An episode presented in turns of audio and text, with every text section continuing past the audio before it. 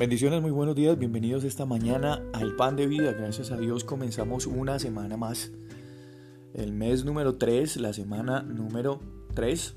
Gracias a Dios por lo que Dios nos ha entregado. Gracias a Dios por el fin de semana que pudimos pasar, compartir. Ahora llega este lunes, nuevos retos, pero la misericordia del Señor sigue siendo nueva. Hoy hay misericordia nueva del Señor y en su voluntad, en su voluntad, estoy completamente seguro que esta semana el Señor tiene, tiene, no tendrá, tiene en presente, lo declaramos en el nombre del Señor Jesús, tiene muchas cosas muy bonitas y muy especiales para cada uno de nosotros, en su voluntad. Hay mm, mm, una anécdota, una frase, por ahí un párrafo que estaba leyendo y que me, llevó a pensar en lo que para nosotros significa encontrar, saber, estar seguros de lo que lo que estamos haciendo y lo que va a pasar es la voluntad de Dios. Y algún algún viajero en barco em, se paró en algún momento de la noche y le preguntó al capitán cómo reconocía el puerto de donde tenían que llegar. En, las noches que eran tan oscuras, ¿cómo sabía él que ese era el lugar a donde tenían que llegar? Y el capitán le contestó, eh, hay tres luces allí. Y cuando esas luces están alineadas, una exactamente detrás de la otra, y se ponen como una sola, cuando están unidas, sabemos que esa es la posición correcta a donde tenemos que entrar en el puerto. Cuando nosotros queremos conocer la voluntad de Dios, hay tres cosas que siempre, siempre coinciden. Hay tres cosas que siempre están alineadas. Y la primera es ese impulso interno, la segunda es la palabra de Dios y la tercera son las circunstancias. Dios en el corazón impulsándonos a avanzar. Dios en su palabra, comprobando y corroborando lo que nos está hablando el corazón. Y Dios en las circunstancias, que siempre, siempre indican su voluntad. Así que nunca, nunca comencemos algo hasta que esas tres luces estén alineadas y cada una de ellas juntas se vuelvan una sola. Si es necesario, nos tenemos que detener, hacer un alto en el camino, detenernos ahí en la encrucijada. Listos o para seguir adelante o para correr si es necesario.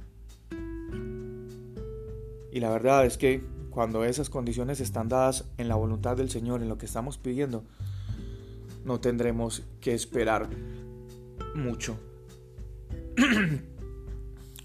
Cuando no estamos muy seguros, si doblar a la izquierda o doblar a la derecha. No es una bendición que aparezca una señal a la vista. Cuando estamos mm, dudosos necesitamos que haya una señal. Si no hubiesen señales de tránsito en las carreteras, seguro nos perderíamos por muchos kilómetros o tal vez iríamos en la dirección equivocada. Dios ha puesto sus señales en el camino desconocido. Dios ha puesto sus señales en los momentos más difíciles de la vida. Cuando estamos tropezando a ciegas, con el peso de nuestra carga, Él siempre estará allí para guiar nuestros pasos, aunque la senda tenga curvas, subidas, bajadas. De alguna manera Él nos guía por medio de su palabra. De alguna manera Él se hace presente, tal vez en muchas ocasiones como me ha pasado en una canción, en las palabras de un amigo, en las horas inciertas y más oscuras. No tenemos que temer cuando estemos en ese momento de la encrucijada y haya que tomar decisiones, aunque la trayectoria sea desconocida y la luz sea por ahí muy tenue y la luz que nos está indicando a dónde tenemos que ir no la podamos definir muy bien. podemos tener la seguridad que está por aparecer una señal en el camino. Hay momentos en los que tenemos que guardar silencio, solamente silencio delante de Dios. Y tenemos que creer que un de repente en nuestra vida sucederá, una señal como un de repente sucederá en nuestra vida. Y que Dios inmediatamente se apresura a enviar sus mensajeros a nuestra vida para que nosotros tengamos como señal